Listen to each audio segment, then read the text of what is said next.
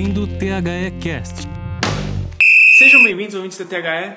A gente abriu mais um BFC, a 11 edição, e quem abriu o curso com a sua aula foi o Gustavo, Gustavo Jorge, que é fisiologista com passagem em alguns clubes do Brasil, e veio falar um pouco sobre a profissão, sobre o quanto já está em voga, né? O assunto fisiologia hoje em dia, preparação física, que no nosso país é, ela, ela tem até um, um, caráter a mais por ser um país que tem um calendário bem cheio, né? Bem, bem agressivo, digamos assim.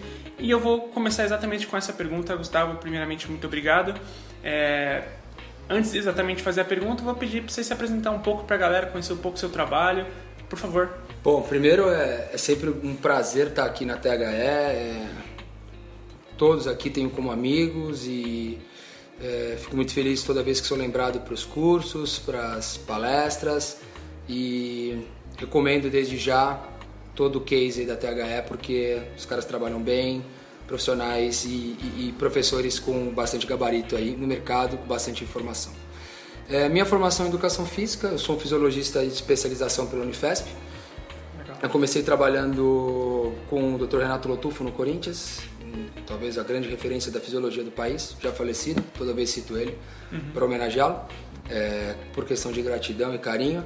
É, depois fui para o Santos, desenvolvi todo um trabalho de formação de atleta lá no Santos. O Santos não tinha essa característica de ciência, de, de preocupação na formação dos atletas. O Santos é a maior escola de formação de atleta é, no país, mas não tinha um controle, não tinha um basamento científico e a gente foi lá e melhorou e fez com que o trabalho ficasse um pouco mais é, é, com um pouco mais de característica é, é, usar um pouco mais de todas as áreas, trazer um pouco mais de ciência, entendimento, estudar o atleta, estudar, as fases sensíveis e fazer com que ele chegasse melhor, ou seja, perdesse, não perdesse tantos talentos durante o processo até o time principal. Legal. Eu vou começar então exatamente pela pergunta que eu, eu, eu tinha falado previamente, que é como deve ser difícil trabalhar aqui no Brasil como fisiologista, porque a gente tem um, o bioma do país que ele é completamente diferente no sul e no norte do, do, do, do nosso país, né? É, em alguns extremos você tem temperaturas que variam a ser muito baixas, em outros que são muito altas. É, inclusive na sua aula você fala isso e é muito legal porque um, desequilíbrio no nosso clima, é, às vezes nem precisa estar tão quente, mas a umidade do ar está muito alta, tudo isso pode acarretar em algum problema para o atleta. Como é que, cara, é, equaliza isso? É, bioma, calendário excessivo que a gente tem, é, viagens, porque mais uma vez, para o país ser continental, as viagens são muito mais longas. Você até citou uma, uma viagem a Sinop que foi até conturbada, né? Que foi complicada. No final das contas, fica basicamente se resumindo a prevenção de, de lesão ou não? Ou, ou dá para trabalhar outras coisas, cara? É, eu acho que, que o grande o grande detalhe de, do, do, calendário nacional, da característica continental do nosso país, é você tentar equilibrar algumas coisas que saem um pouquinho fora do eixo. É, muitas vezes o grande público não acaba entendendo algumas estratégias que o clube toma por poupar certo jogador, ou preservar um certo atleta, ou fazer com que o time repita a escalação. Na verdade, tudo isso é um grande consenso dentro do clube comissão técnica, parte técnica, parte médica, parte de saúde, parte da preparação física e fisiologia, uhum. para tomar as melhores decisões, para que o time atinja os índices de performance adequadas, preservando a saúde do atleta e tendo rendimento.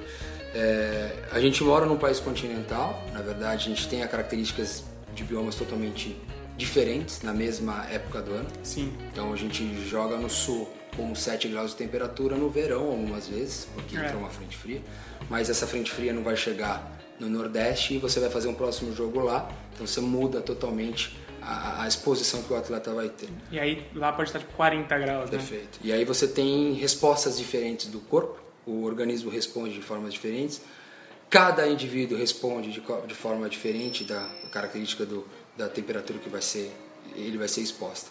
Hoje existe uma preocupação da Confederação Brasileira de Futebol de fazer uma análise pré-jogo de identificar o nível da temperatura, é, a característica da umidade, a característica do clima naquele momento para tomar certas decisões, Legal. principalmente para poder usar a pausa durante o jogo. Então, ou seja, há uma preocupação grande em relação à saúde do atleta. É, a gente dentro do clube a gente se preocupa muito com essas estratégias. Tanto é que quando você monta o planejamento da semana, junto do planejamento da semana está a característica da temperatura da semana. Uhum. Temperatura, se vai chover, se não vai chover, em que momento chove, se vai viajar, se chega com quantos graus, se vai chover nesse período, se o treino, se vai treinar antes, vai ter chuva, se vai estar muito quente durante o jogo. É, a qual tipo da, se vai estar muito calor, a temperatura vai estar baixa, a umidade vai estar alta.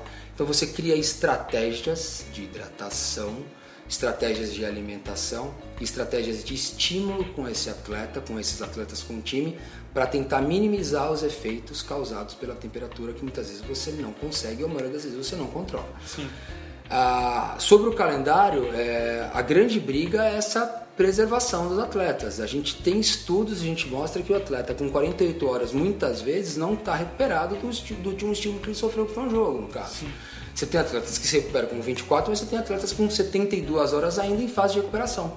Então a grande preocupação sobre o calendário é mais ou menos nesse no, no compete a prevenção das lesões, porque a literatura mostra isso. A literatura mostra níveis diferentes de recuperação.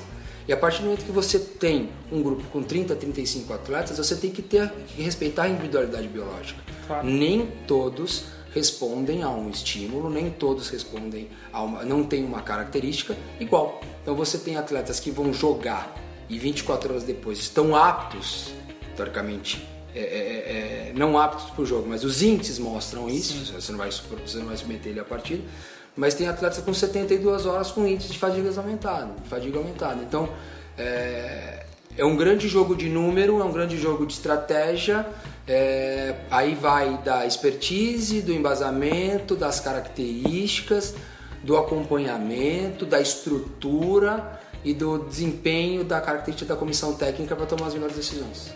Legal, e, e, aí a gente coloca, por exemplo, na balança, porque é, a gente viu, e isso é só um adendo, né, a tudo que você disse, talvez uma exemplificação disso, que no final do ano passado, o Grêmio joga contra o Real Madrid na final do, do Mundial tendo jogado 20 mais de 20 jogos a mais do que o Real Madrid, cara, assim, obviamente que os jogadores não vão estar numa condição plena de performance contra o, tudo bem que tem toda uma, uma preparação e tal, mas é, é complicado. Olha a carga que eles passaram por tanto tempo é difícil competir mesmo, vai ficar bem difícil competir. E, os, e, e é interessante que são dois calendários diferentes, né? São Sim. calendários com uma férias no meio do ano e teoricamente o Grêmio já tinha jogado uma temporada toda. O Real Madrid estava no meio da temporada. Estava no meio da temporada. Já tinha tido uma pré-temporada, já estava talvez ali no momento de, de melhor performance do. A curva estava ascendente. Da temporada, claro.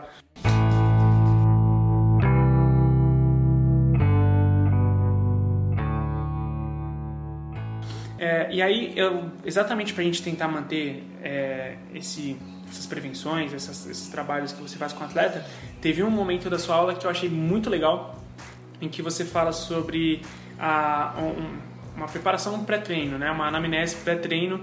E eu queria que você, brevemente, obviamente, não, não vou falar para ser tão claro quanto foi na, durante a aula, até porque fica deixa para o ouvinte vir querer fazer o curso, mas para você explicar brevemente o, como, como é o conceito dessa anamnese, por favor, cara. É, hoje a gente se preocupa muito quais são as principais informações que você precisa ter do atleta antes dele entrar numa sessão de treinamento ou depois de uma sessão de treinamento. Mas já que a gente está falando de uma anamnese pré-treino, eu preciso saber se esse atleta teve uma boa noite de sono, eu preciso saber se esse atleta está recuperado para a próxima sessão de treino, o quanto ele está recuperado, qual é o índice de recuperação desse atleta. Eu preciso saber as características de temperatura da sua do seu sistema músculo-esquelético para saber se esse atleta está hipo ou está hiperradiante, para entender se esse atleta precisa de um recover maior ou se ele precisa de uma ativação muscular pré-treino. Então, a anamnese pré-treino, essa rotina de pré-treino, essa rotina de pré-treino, ela minimiza o erro de você colocar um atleta que não está com nível de performance adequado com aquela sessão de treinamento. Legal. Então, a partir daí, você tem a certeza de que aquele atleta pode desempenhar o máximo naquele estímulo que é determinado pela comissão técnica. A partir do momento que você coleta essa informação, você tem um raio-x daquele atleta das últimas 24 horas dele, ou seja, as últimas ele teve no clube um dia antes, você vai recebê-lo no dia seguinte. Então você consegue entender como é que foi essas últimas 24 horas dele fora do clube. Uhum. Se ele se alimentou bem, se ele tomou café da manhã, se ele dormiu, quantas horas ele dormiu, quantas vezes ele acordou, qual que é a percepção dele em relação a, a, a tudo isso, quanto que ele está recuperado, as avaliações bioquímicas, ver como é que está o índice de fadiga em relação a, aos índices metabólicos. identificar qual que é a característica atlética dele, se ele está tendo índices de pré-treino, normalmente semelhante aos índices basais ou aos índices próximos a isso. Então isso faz com que você minimize a lesão e leve o atleta para o treino com o maior índice de performance possível. Legal, cara, legal. E aí, só para finalizar, eu ia fazer uma, uma, uma, pergunta, mas num ataque de oportunidade me veio à cabeça. Você falou, a gente constatou durante a aula que algumas vezes é, o psicológico do, do, do, atleta ele pode interferir bastante no rendimento físico dele. Né? Pode, o estresse emocional pode causar reações ao corpo e, por consequência, é, câimbras, lesões e aí por diante. Existe alguma integração, porque a maioria dos clubes hoje em dia tem psicólogos. Existe alguma integração? Vocês têm esse contato? A, a, o fisiologista ele tem contato com o psicólogo? Existe essa troca de informações que eu acho que no final das contas deve ser importantíssimo, né? Eu procuro ter. Legal. Eu procuro ter. Eu, como profissional da ciência dentro do clube, eu procuro ter informação de todas as áreas. Uhum. Eu preciso saber o quanto é a, a fisioterapia, é, quais são as informações desse atleta que está vindo para uma transição, o departamento médico em relação ao diagnóstico psicólogo em relação às intervenções dele diária. É, eu trabalhei com um psicólogo no Santos que ele tinha uma anamnese, um questionamento que ele traçava mais ou menos o nível de humor dos atletas. Legal. E a gente saber que o, o nível de humor, o nível de, de motivação desse atleta causa muita coisa em relação ao, ao jogo e ao treino. É, os fatores psicológicos são importantes, são importantes mapeá-los, importantes monitorá-los. Eu acho que todo clube deveria ter um profissional que, que no máximo, que no mínimo faça uma consultoria sobre esses tipos de dados. A gente sabe que as tomadas de decisões dos jogos elas são absurdas, o nível de estresse, de pressão é muito grande e o cara tendo uma capacidade de tomar essa decisão com a mente cada vez mais sã, ele vai ter o número de acerto é, muito maiores. Então eu cruzei muita coisa com o psicólogo que eu trabalhei no clube é, muitas vezes ele me passava informações de nível de estresse do atleta. O departamento de psicologia ele segue uma ética, ele não passa os dados detalhados, porque eles têm uma, uma ética deles, claro. da, da, da, característica da profissão.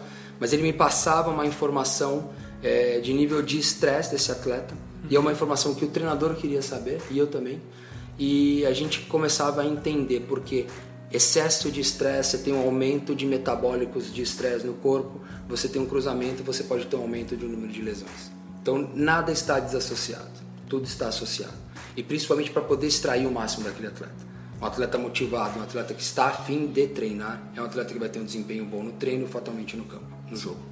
E, e aí é engraçado, né? A gente, é, você falou que eu acho bem legal é é impossível desassociar e existe ainda alguns ditos populares de que ah, é Miguel, é frescura e tal. E cara, olha tanta, quantas coisas que envolvem o futebol. É, Gustavo, queria agradecer desde já a simplicidade, a, a atenção que você deu aqui pra gente para gravar essa, essa entrevista pós-aula. Agradeço bastante e vou pedir então para você deixar as suas redes sociais. Fala aí pra galera onde eles conseguem te encontrar, por favor. Hoje eu não tô dentro do clube, na verdade eu saí do Santos no começo do ano, foram nove temporadas no, no Santos e e tomei como decisão esse ano ficar um pouquinho fora do clube, desenvolver um pouco meu, meu trabalho pessoal. Hoje eu tenho muitos atletas que trabalham comigo de uma forma particular e além dos, do, do, da minha clínica aqui, que eu acabei me associando a um, a, a uma parte de uma clínica que tem um trabalho muito grande na medicina esportiva, na parte da fisioterapia e ortopedia. A gente montou um complexo de fisiologia e treinamento desportivo lá. Ah, que legal, cara. Então, fica o convite para vocês. Minhas redes sociais me acharem no Facebook como Gustavo Jorge. O meu Instagram é guzemjorge. E meu e-mail vou deixar também, que é o guzemjorge.hotmail.com e quiser entrar lá www.institutoreaction.com.br é onde vocês podem me encontrar normalmente. Legal. Ah, todos esses links a gente vai deixar na publicação do podcast, então se você quiser achar mais fácil, é só você entrar lá no nosso site, vai ter todos os links direitinhos para você encontrar o Gustavo. E, bom, melhor que isso, só realmente você vem fazer o curso. E por hoje é só. Obrigado mais uma vez, viu, Gustavo Jorge? Muito obrigado, cara. Obrigado a vocês. Até mais ouvido.